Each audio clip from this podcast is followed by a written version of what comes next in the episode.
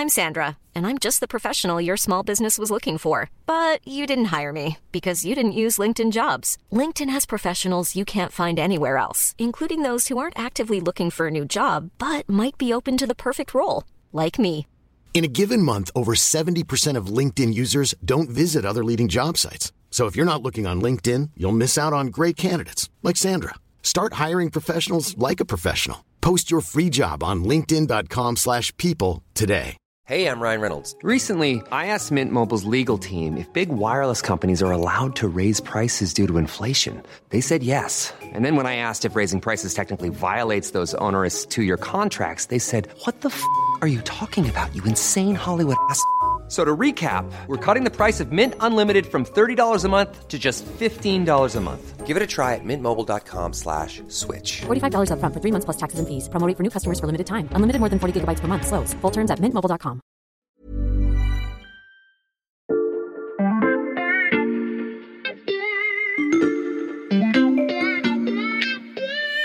Salut, c'est Xavier Yvon. Nous sommes le mercredi 29 juin 2022. Bienvenue dans La Loupe, le podcast quotidien de l'Express.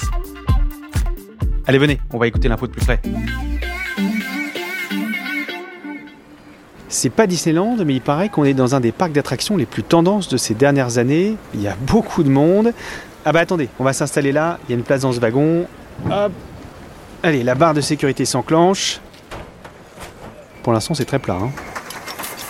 Ah, ah, ça y est, ça commence à monter. Waouh, presque à la verticale. Et ah, ça redescend aussi sec. Hein Mais ça remonte d'un coup. Et ça descend de plus en plus rapidement. Et ça s'arrête pas. Mais c'est quoi ça? Le manège voisin vient de s'écrouler Celui d'à côté aussi Et nous, on redescend encore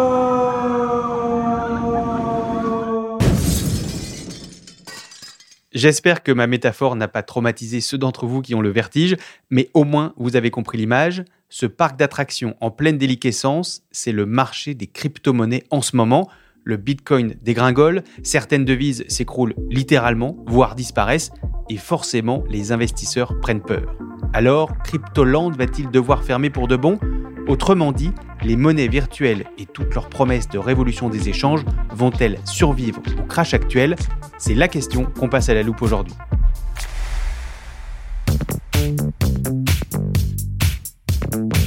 Alors moi je te préviens Xavier, tu ne me fais pas monter sur un grand 8, euh, je déteste ça. Ne t'inquiète pas, on va observer les montagnes russes de crypto à distance. Salut Maxime. Salut Xavier. Maxime Recoquillé du service économie de l'Express. Euh, nos auditeurs ont sûrement déjà entendu plein de chiffres très alarmants qui illustrent l'ampleur de la chute des cryptos. Mais nous, on va partir d'une histoire, celle d'un certain Do. C'est qui? Alors Do Kwon, c'est un ingénieur euh, sud-coréen d'une trentaine d'années. Je dirais même un brillant ingénieur puisqu'il étudie euh, donc l'informatique à, Stanford, une université euh, très réputée en Californie. Il bosse ensuite brièvement pour des grandes compagnies comme Apple et Microsoft. Ce travail pour les GAFAM l'ennuie, en tout cas c'est ce qu'il raconte. Donc il décide de partir en solo pour fonder sa propre entreprise avec un produit qui à l'époque devenait de plus en plus tendance, une blockchain qu'il appelle Terra et sur laquelle se trouvent deux crypto-monnaies, Luna et Terra USD, aussi appelé UST. Donc pour moi, son parcours, euh, voilà, il est symbolique de la trajectoire des cryptos. C'est très vite un carton. Il est soutenu par de gros investisseurs. Euh, le média économique Forbes le place parmi les jeunes personnalités à suivre dans le monde de la finance. Il attire pas moins de 40 millions d'utilisateurs à ses débuts, donc c'est euh, très vite un succès. Et en plus, il faut le signaler, avant l'épidémie de Covid. Donc euh, sur Twitter, en plus, Kwon, voilà, il se la joue un peu. Il atteint très vite un million d'abonnés. Il a une base de fans qu'il nomme les Lunatics. Et il a lui-même une fille qu'il appelle plus tard Luna. Ok, on voit bien le personnage, le, Golden Boy à l'ascension fulgurante, mais quelque chose me dit que l'histoire va mal tourner. Oui, euh, ces deux crypto-monnaies donc euh, sur sa blockchain Terra sont touchées de plein fouet par le crack. 40 milliards de dollars sont euh, partis en fumée. Les investisseurs, eux, donc sont furieux et euh, l'un d'eux, euh, dénommé euh, Chancers, est même allé chez lui à Séoul pour s'expliquer directement. Voilà, il est tombé sur sa femme qui a pris peur et a appelé la police. Donc voilà. on a comparé ensuite l'un de ses protocoles sur sa blockchain à une pyramide de Ponzi. Une plainte a été déposée en justice en Corée du Sud. Donc c'est la catastrophe pour Do. Et tu as dit que le parcours de Do était symbolique de la trajectoire des cryptos. Pourquoi? Oui, car il symbolise bien, euh, donc à mon sens, un secteur euh, très innovant, inspirant, composé de gens brillants comme Do Kwon. Do Kwon était excessivement confiant dans son système, sûrement trop, alors que les alertes s'étaient tout de même accumulées autour de lui et de son stablecoin, qui par définition est une crypto qui n'est pas censée fluctuer et qui a chuté aussi vite qu'un manège dans une montagne russe pour filer la métaphore. À ce sujet, Maxime, pour tout comprendre sur les stablecoins, je recommande à nos auditeurs d'écouter l'épisode de l'armoire de la loupe que nous y avons consacré. Euh, vas-y Maxime, continue, je t'en prie. Alors, je ne pense pas qu'il est nécessaire de rentrer dans les détails techniques, c'est assez complexe, mais ce qu'il faut retenir, c'est que le pari de De Kwon n'a pas fonctionné. Et donc, si son stablecoin a fait autant parler, sa chute en tout cas, euh, c'est que celui-ci, normalement, était censé donner confiance aux utilisateurs grâce à sa stabilité, à l'inverse des autres crypto-monnaies encore très volatiles.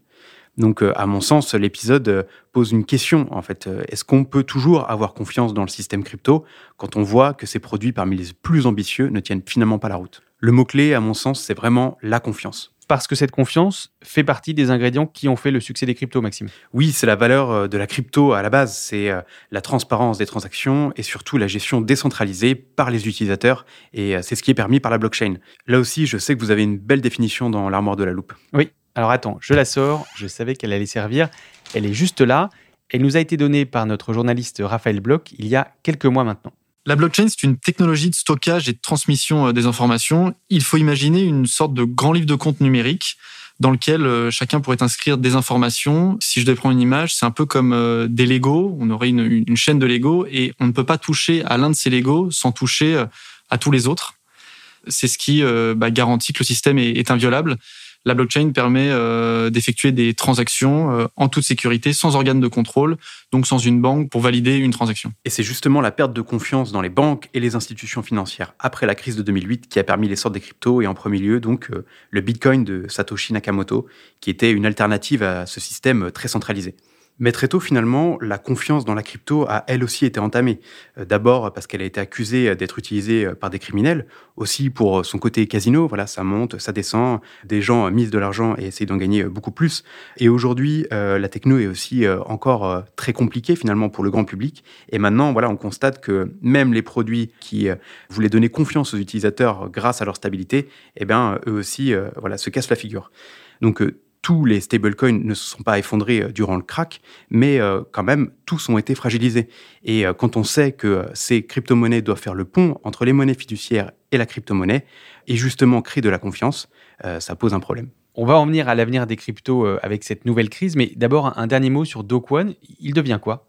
Eh bien, il a décidé de remettre le couvert. Il a relancé un jeton numérique, un Luna Bis, Mhm. Mais le problème, euh, bah, c'est que sa crédibilité, maintenant, euh, elle est quand même euh, gravement entamée. Est-ce qu'on va lui faire confiance? Voilà, On revient à, à, tout ce problème de confiance, à mon avis, qui est à la base des cryptos.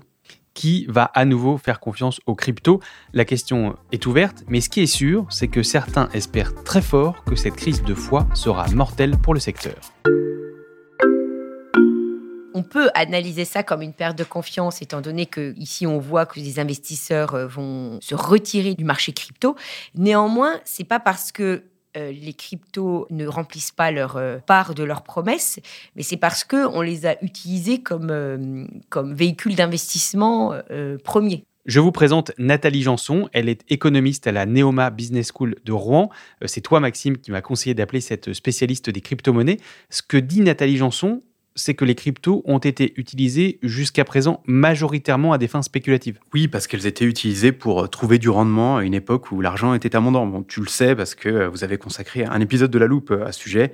voilà, nous vivions dans une époque d'économie casino où l'argent coulait à flot à cause des taux d'intérêt très faibles, etc. Oui, sauf qu'avec l'inflation et la remontée des taux d'intérêt, justement, cette période est terminée. Ça, Béatrice Mathieu, la chef du service économie de l'Express, nous l'a bien expliqué dans un épisode pas plus tard que la semaine dernière. J'ai bien fait de laisser l'armoire ouverte. Voilà. Évidemment, à partir du moment où le robinet des liquidités se ferme, eh ben, il y a moins d'argent qui arrive sur le marché pour financer un peu tout et n'importe quoi. Des matières premières incroyables, des euh, crypto-monnaies dont on n'avait jamais connu l'existence. Et là, euh, aujourd'hui, bah, les investisseurs vont être plus regardants en fait sur le détail euh, des projets pour regarder où est-ce qu'ils placent leur argent. Oui, car la chute des cryptos est aussi liée à une reprise d'actifs risqués parce que les investisseurs justement perdaient de l'argent ailleurs. Ce sont tous les marchés d'ailleurs qui sont concernés et pas seulement crypto. Euh, je pense notamment aux valeurs de la tech qui souffrent aussi beaucoup. C'est pourquoi euh, des experts comme Nathalie Janson pensent que cette crise est en fait plutôt conjoncturelle et pas structurelle. Mais pourtant, d'autres analystes, eux, sont déjà en train d'écrire quasiment la nécrologie des cryptos. Dans l'Express notamment, attends, je retrouve. Voilà, j'avais corné la page de l'interview de Hamish Macrae, le chroniqueur économique britannique connu pour ses analyses prospectives. Il prédit, je cite, l'effondrement des crypto-monnaies parce que, je lis ces mots, elles sont une impasse des actifs sans valeur intrinsèque. Oui, il n'y a pas que lui qui est sur cette ligne. Euh, dernièrement, euh, il y a eu des personnalités comme Bill Gates, mais aussi euh, Christine Lagarde, donc la patronne de la Banque centrale européenne, qui critique aussi vivement les crypto-monnaies et assure qu'elles ne sont pas viables. D'abord, je dirais que c'est pas une monnaie. C'est un actif hautement spéculatif sur lequel s'enrichissent ou s'appauvrissent les uns et les autres, mais pour moi, c'est pas une monnaie du tout. J'ai demandé à Nathalie Janson ce qu'elle pensait de ces critiques contre les crypto-monnaies. Voici sa réponse. C'est un réflexe de l'ancien monde. Notre histoire s'est basée sur une monnaie qui vient de l'or. Euh, donc on a ce réflexe de dire bah, la monnaie doit être basée sur quelque chose, mais c'est parce que c'est notre histoire qui a fait que la monnaie a évolué comme ça. Ici, on n'a pas besoin qu'elle soit basée sur quelque chose, puisqu'en fait, la valeur du Bitcoin, c'est le fait qu'il permette une transaction sécurisée. Donc, il n'a pas besoin d'être basé sur euh, quoi que ce soit. En fait, c'est le service qu'il rend. La valeur du Bitcoin, c'est le service qu'il rend. Il est temps d'aller se pencher sur ces indices qui plaident en faveur d'une survie des cryptos.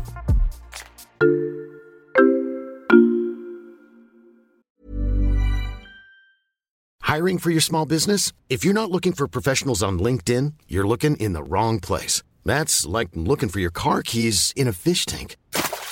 LinkedIn helps you hire professionals you can't find anywhere else, even those who aren't actively searching for a new job but might be open to the perfect role. In a given month, over 70% of LinkedIn users don't even visit other leading job sites. So start looking in the right place. With LinkedIn, you can hire professionals like a professional. Post your free job on linkedin.com slash people today.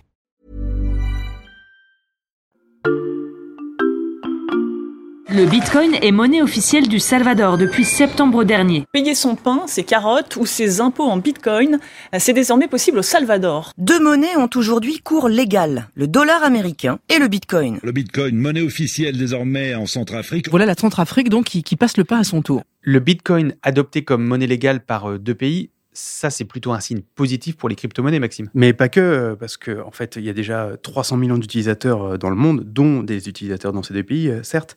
Mais voilà, c'est ce fameux service rendu qui attire. Voilà, c'est une alternative, le Bitcoin, pour une population qui ne dispose pas de compte bancaire.